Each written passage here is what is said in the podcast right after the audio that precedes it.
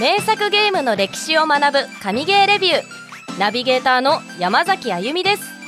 この番組は誰もが知っている名作ゲームの裏話やそのゲームが社会に与えた影響など誰かに話したくなる情報満載のゲーマーのゲーマーによるゲーマーのためのプログラム。それでは早速いきましょう。今回ご紹介するのはこちらの作品。唯一無二の世界観を生み出したぶっちぎりの UI 技術。ペルソナシリーズ。今年の9月20日で誕生25周年を迎えたアトラスの大人気 RPG シリーズペルソナです。私山崎あゆみも大好きなペルソナ。もともと新女神転生シリーズの派生作品として生まれ本家をしのぐほどの人気となったペルソナシリーズ。第1作の女神文録ペルソナから始まりリメイクなどを含めるとナンバリング作品だけでも12作品がリリースされています。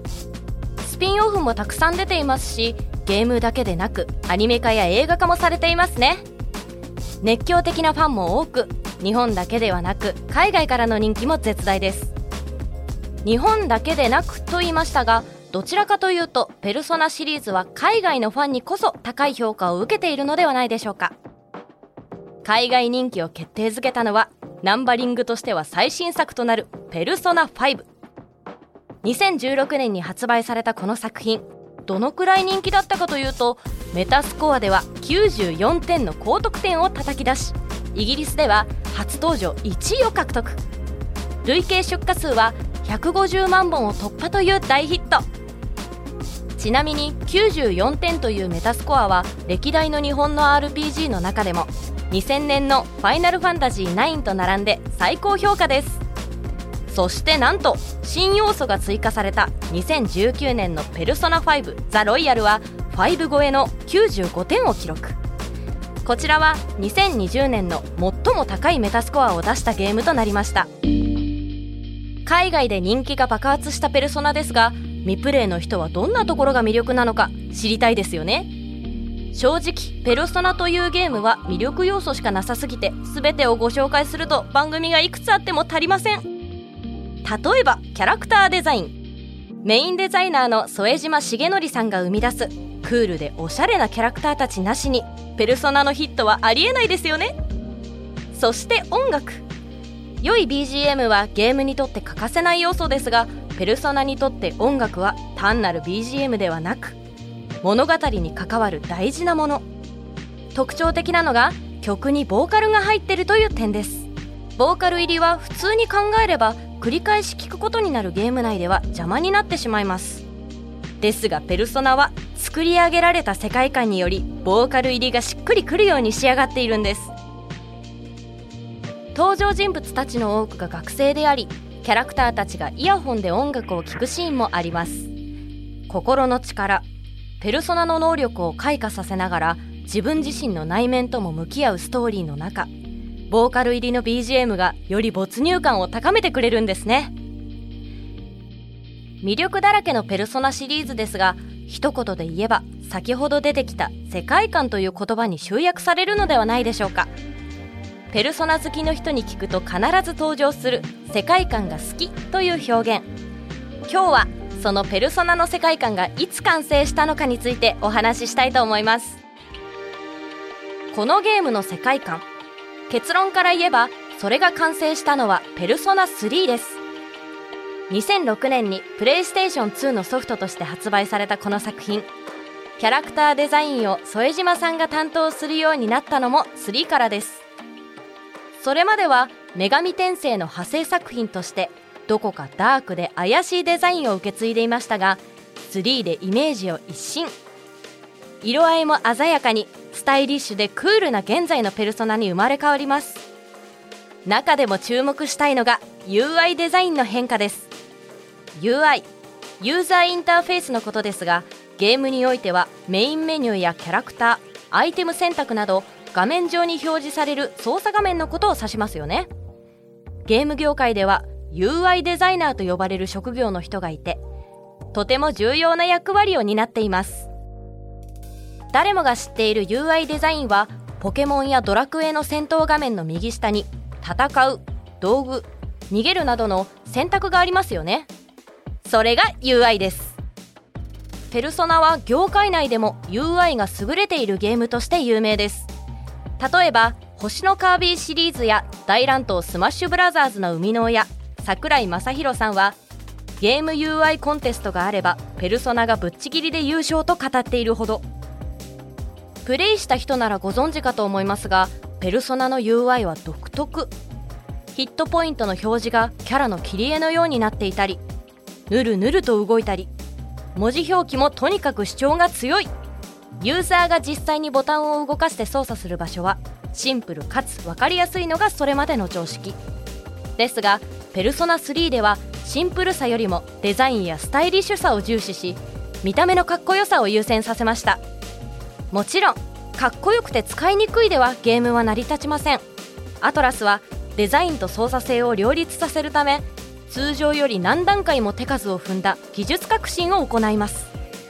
制作陣のインタビューを見るととにかく UI チームは大変だった。ペルソナは UI が大変だから UI チームには苦労をかけることが前提のゲーム。とあちこちに書かれているので力の入れ具合が普通じゃないことが分かります。なぜペルソナ3でここまで UI に力を入れたのか。それは当時のアトラスの立ち位置に関係していました。ここからはファミ通さんの記事を参考にご紹介しますね。ペルソナ3の発売とその前の作品であるペルソナ2バツまでの間には6年の月日が流れています。この間もうペルソナシリーズは終わってしまったんだと思い込んでいたファンも多かったのではないでしょうか。その背景にはアトラスという会社が岐路に立たされているという理由がありました。アトラスのゲームは面白い。でも売れない。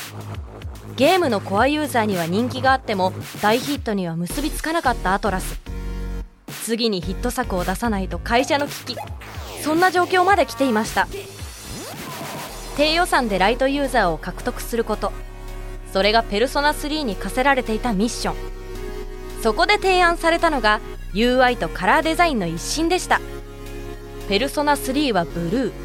4はイエロー。そして5はレッド。ペルソナ好きならその色使いはよく知るところですね。メインカラーを作りインパクトを与えつつ今まで縁の下の力持ちだった UI を主役に持ってくる。スタイリッシュさにこだわることによって親しみやすさが増しました。オープニングバトルシナリオ。ペルソナには全てのパートごとに専属の UI プログラマーがいてデザイナーは1ドット1フレームの調節を行ったそうです。テーマは直感的にさりげなく誘導する UI インパクトは強くクールに。でも操作性は良く。そのために視線の性質という人は線を追って物を見るという性質を利用したデザインも取り入れました。こうしてペルソナのぶっちぎりで唯一無二の UI そして世界観が出来上がっていきます。お金がかけられないなら手間をかける。まさに職人たちの熱い思いでペルソナ3の改革が行われたんですね。その思いが報われイメージチェンジに大成功したペルソナシリーズはおしゃれに敏感なライトユーザーの心にも見事突き刺さり世界で大人気となるヒット作へと駆け上がっていきます。当時のペルソナ3開発チームを率いていた橋野桂さんの企画書の表紙にはこんな言葉が書かれていたそうです。革命は必ず始まる。このバスに乗り遅れるな。これぞまさにペルソナ。熱い。熱すぎます。橋野さん曰くペルソナのテーマは現実世界で性の充実感を得られない若者に命を懸け覚悟の中で生きるという体験をロールプレイしてもらうこと。生きがいそして死にがいが見つからない全ての若者を励ますこと。ペルソナ3が企画制作されていた時期はちょうど湾岸戦争が起こっていた時期でもあったそうです。ペルソナは中二心がくすぐられるなーなんて簡単に思っていましたがこんなにまで深い思いから作られていたとは。知れば知るほど改めてプレイしたくなりますね。会社の危機を救った革新的なアイデア。熱い思いかつ地道な努力。そしてそれが実を結び評価につながるというのは全てのクリエイターたちにとって希望の光です。ペルソナシリーズ。もちろん神ゲーといって差し支えないのではないでしょうか。私がペルソナを好きな理由はやっぱり音楽ですね。全体を通しておしゃれなんですけど戦闘 BGM が特にかっこよくて。私単性の戦闘ってあんまり得意じゃないんですけど演出プラス音楽も相まって爽快感が心地よいので積極的に戦いたくなります。